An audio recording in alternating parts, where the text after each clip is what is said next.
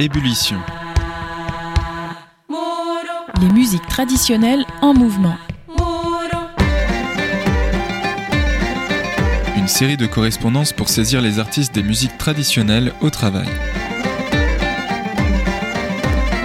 Réalisée par les radios de la Ferrarock pour la FAMDT.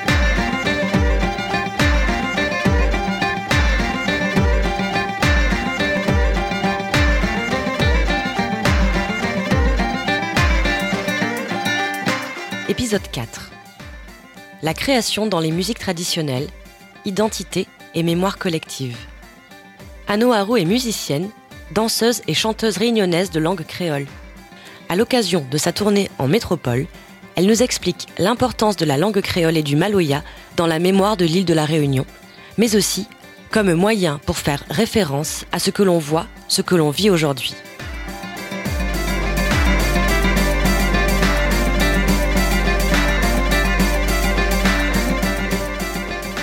Ma première rencontre avec la musique traditionnelle, donc à La Réunion, j'avais euh, presque 20 ans. C'était tard. C'était euh, dans un cabar, donc c'est euh, des ronds de, de, de maloya, de, voilà, de musiciens qui viennent avec des rouleurs, donc les, tonneaux sur lesquels ils sont assis, puis des caillams, c'est des, percussions, des genres de, de hochets, enfin c'est rectangulaire, c'est fait avec des fleurs de canne et des graines de conflore. Enfin voilà, et puis ça chante beaucoup, ça danse. Et euh, on a les pieds dans la terre, dans la poussière. Il y, avait de, y avait de la pluie en plus, un peu, donc il y avait de la boue. et puis euh, j'ai entendu la, la, la, voix de Daniel Waro, qui est un grand chanteur de Maloya de la Réunion.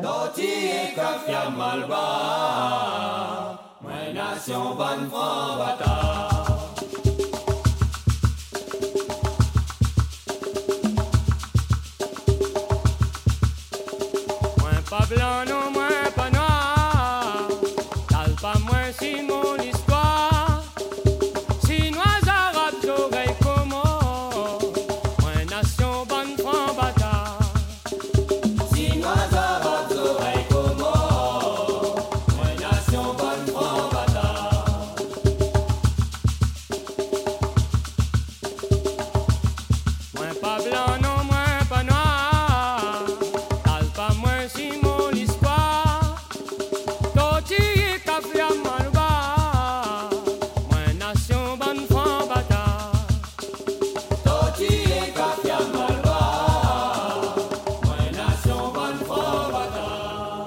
Ça m'a paru très évident euh, de, de, danser sur sa musique. C'était vraiment une rencontre avec le corps, en fait. Donc c'était vraiment les rythmes, c'était le, sa voix aussi évidemment qui embarque, mais surtout les rythmes qui, qui, qui, qui me paraissaient euh, vraiment embarquer mon corps directement, qui parlaient vraiment à quelque chose de, de profond où j'avais pas vraiment le contrôle dessus. Et, et ça m'a fait beaucoup, beaucoup, beaucoup de bien.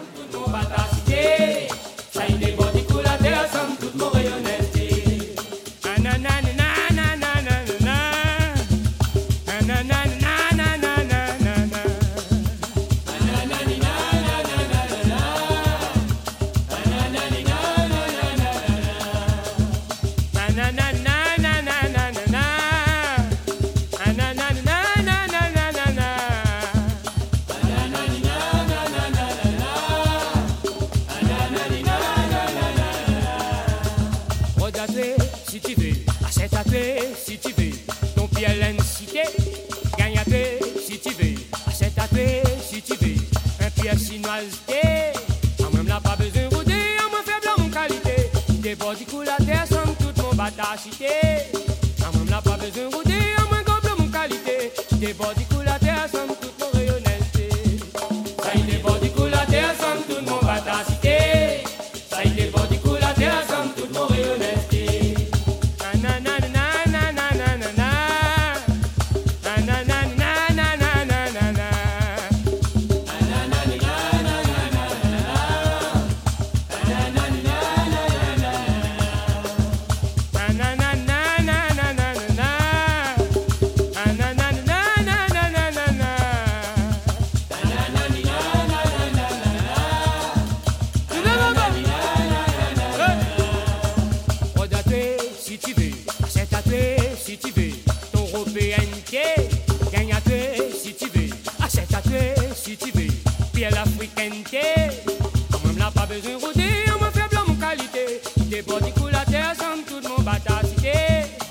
la musique religieuse quand j'étais petite. Euh, je jouais de l'orgue. Euh, appris avec un frère religieux. Après, j'ai fait de la flûte traversière au conservatoire.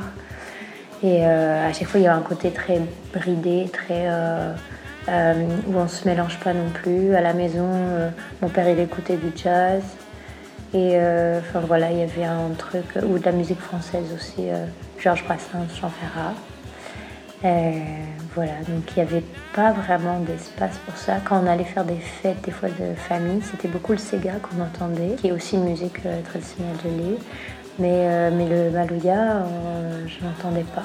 Le Maloya, c'est donc à la fois une forme de musique, un chant et une danse propre à l'île de la Réunion. Mais à l'origine, c'est un vecteur de revendication politique. Très longtemps, l'histoire du, Maloya a été, comment dire, euh, très très lié fortement au communisme. Et, euh, et puis c'était, euh, c'était, c'était la révolte en fait, c'était, c'était de, d'être indépendant, c'était de, de réussir à planter ce qu'on mange, de pas être dépendant de la France. De, donc oui, c'est, c'est, né, d'abord c'était de pas être dépendant de de ses patrons, des colons, des, voilà, des tortionnaires un peu. Et puis après, c'était euh, de ne pas se laisser euh, dominer par l'État, qui est, l'État français, qui est finalement très loin de nos réalités et qui continue à imposer sur l'île des, des, règles qui n'ont pas, pas bon, enfin très souvent pas beaucoup de sens et qui nous forcent à partir en fait pour réussir, qui qui fait en sorte que ça brise en fait des, familles, des, cultures, et euh, du coup euh, qui a un côté très fort euh, assimilationniste et du coup de négation de la culture de base. Donc c'est fortement lié à, des courants politiques pour ça. Ça a été du coup très utilisé médiatiquement, politiquement par des figures très très fortes à la Réunion. Mais euh, et, c'est pour ça que ça a été interdit, en fait, parce que c'était très lié à la politique, à un courant politique.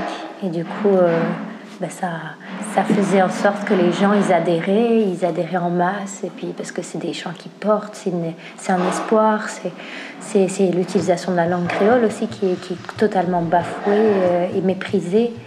Et, et, tout d'un coup, c'est une libération de pouvoir avoir des mots pour dire les choses, d'avoir un espace sonore, quelque chose, une tribune.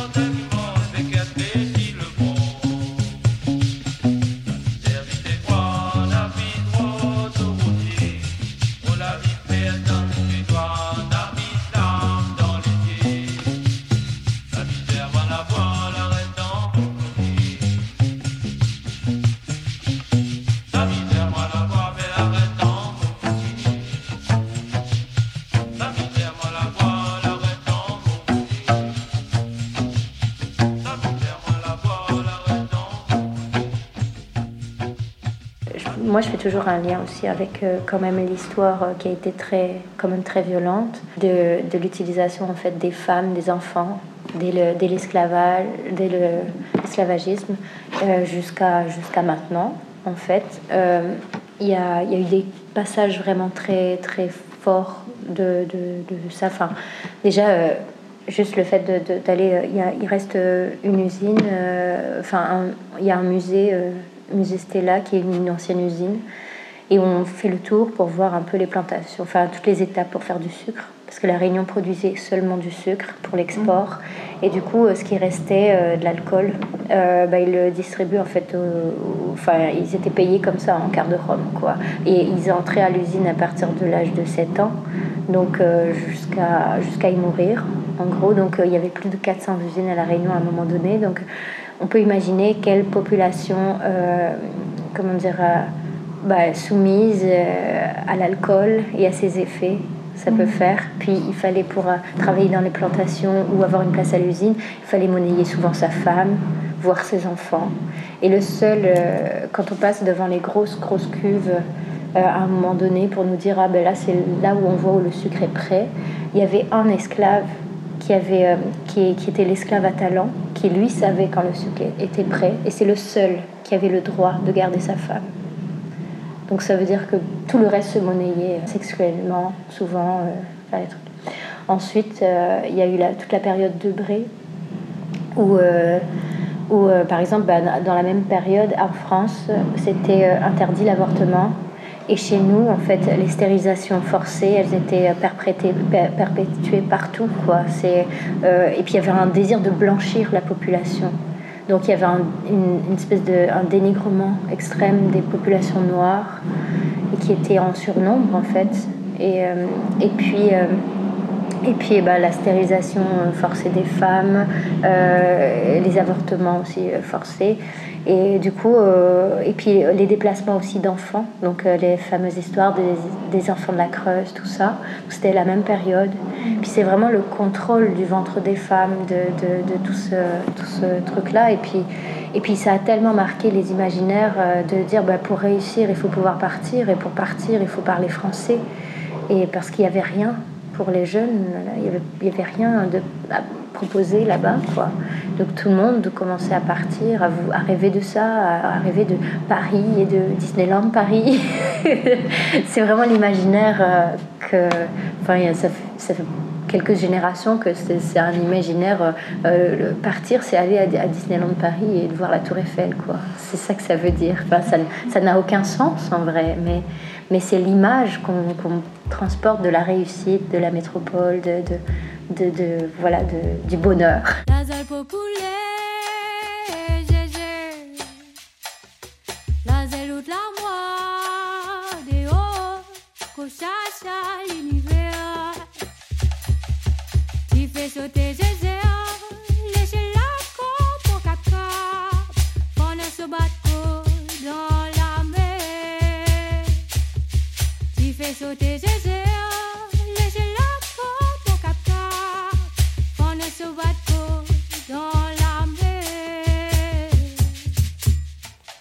Si le Maloya, hérité des esclaves, est devenu la voix des opprimés, cette tradition est aussi le garde-fou de la langue créole. Il y a eu une grosse, grosse période où euh, justement euh, on a perdu beaucoup, beaucoup de liens avec cette langue, cette culture, parce que, parce que la, la, Réunion est devenue euh, fonctionnaire. Donc le, secteur tertiaire s'est vraiment développé.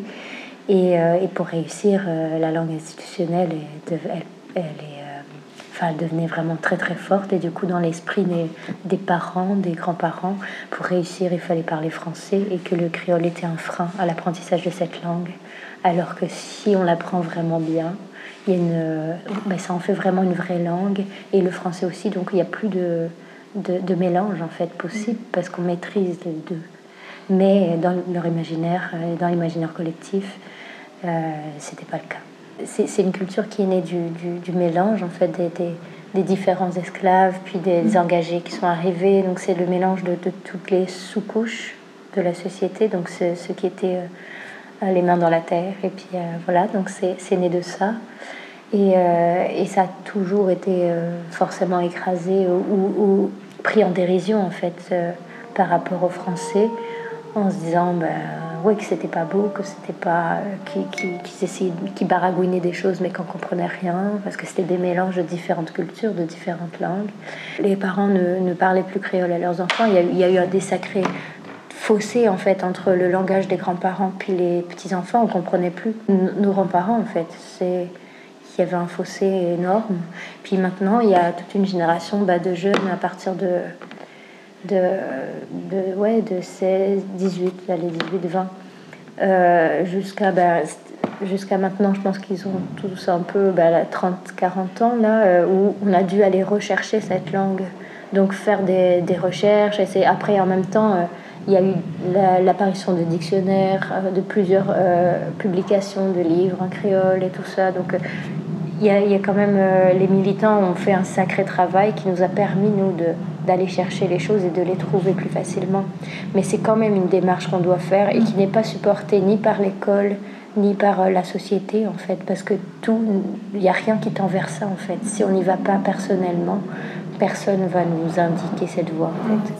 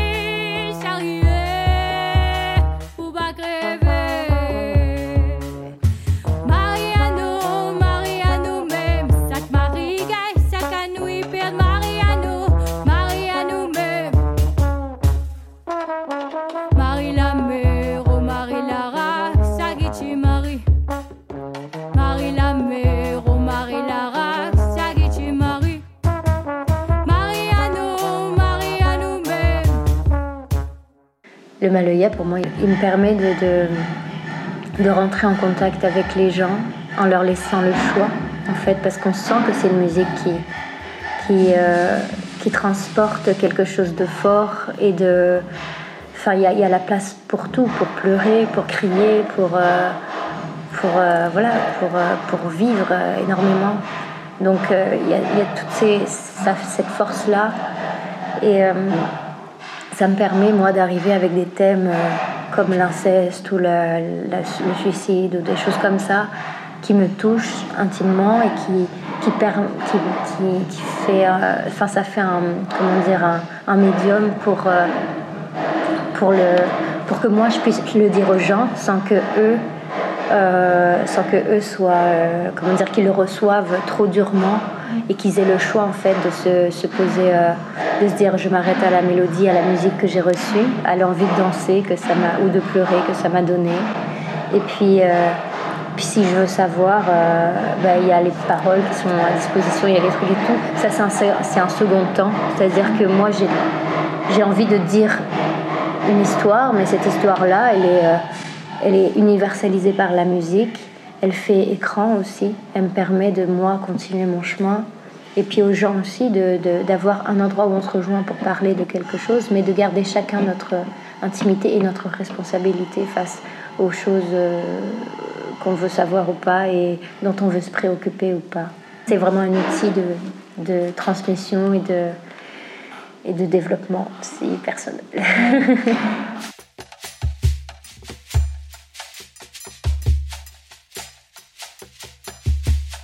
à la base, les, les ronds de, Maloya, euh, il y avait toujours quelqu'un qui arrivait, qui, qui, commence à chanter, qui chante euh, Mon voisin m'a tapé, je sais pas quoi. Euh, voilà, il chante quelque chose qui le touche et tout l'auditoire reprend. C'est-à-dire que c'est des chansons où il y a des réponses. En fait, on prend en charge la, la, la, difficulté de la personne, en fait, et on la prend en charge socialement et en groupe. Et après, bon, ben, quand ça va mieux, on le chante le temps qu'il faut pour que ça aille. Après, hop, c'est quelqu'un d'autre qui chante qu'est-ce qui va pas dans sa vie, qu'est-ce qui va aussi. Et puis tout le monde répète et on le vit tous ensemble. Et je pense que c'est intrinsèquement lié à cette musique de dire je, en fait, pour dire nous. Parce que ça, ça fait partie de plusieurs luttes et qu'on et qu lutte sur tous les fronts, tous ensemble. C'est ça qu'elle fait, cette musique. Et c'est pour ça que je pense que pour moi, dire je dans ma musique, c'est dire nous. Et, que les gens, peut-être, ils arrivent à avoir des repères et à, ressentir quelque chose qui leur est propre à eux aussi.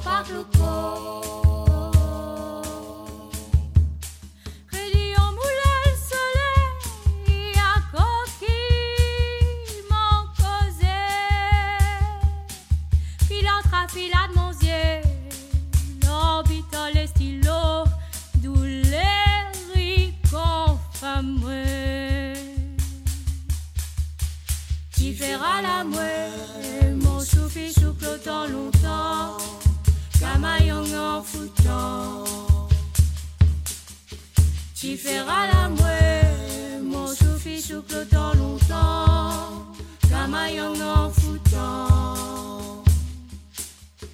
Pardon, parle trop, comment que ça ou ça nous sommes Pardon, parle trop.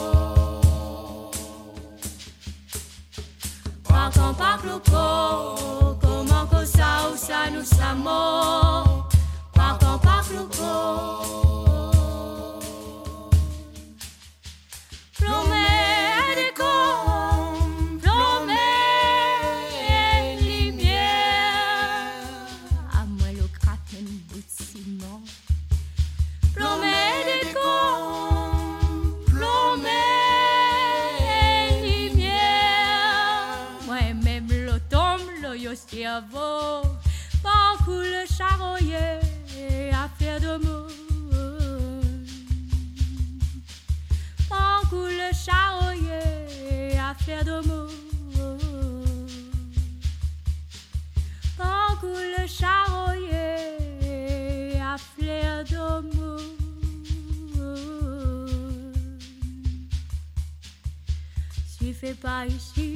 pas là-bas, tiré dans le coco, michon, pica pas.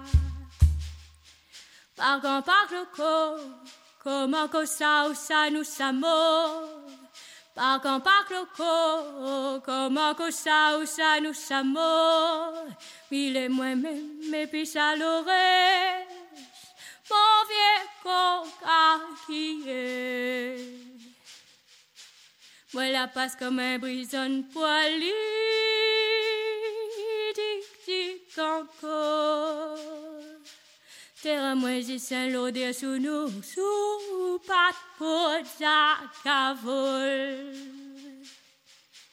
Quand couche à mort, fait dire les faits. Pirier, sourire là et volvo la mouée, million dans l'air,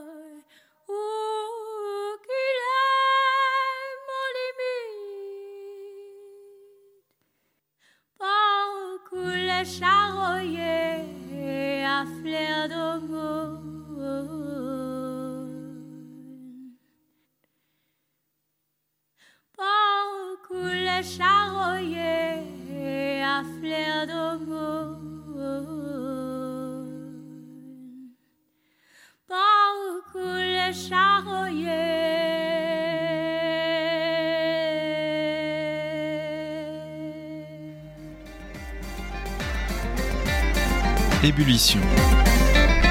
Les musiques traditionnelles en mouvement. Une série coordonnée par Elina Decher et Xavier Le Boursicot pour la Ferrarock, entretien et réalisation par Elina Decher, recherche musicale par Sarah Péo pour Bob FM, habillage par Quentin Leja et Louis Chevalier pour Canal B, montage par Raphaël Terribilé pour Radio Méga. À l'origine de ce podcast, un livre la création dans les musiques traditionnelles en France, l'écho d'un monde musical en effervescence. Coordonné par la FAMDT, le CPMDT et le Nouveau Pavillon, et publié aux éditions Mélanie Sétain.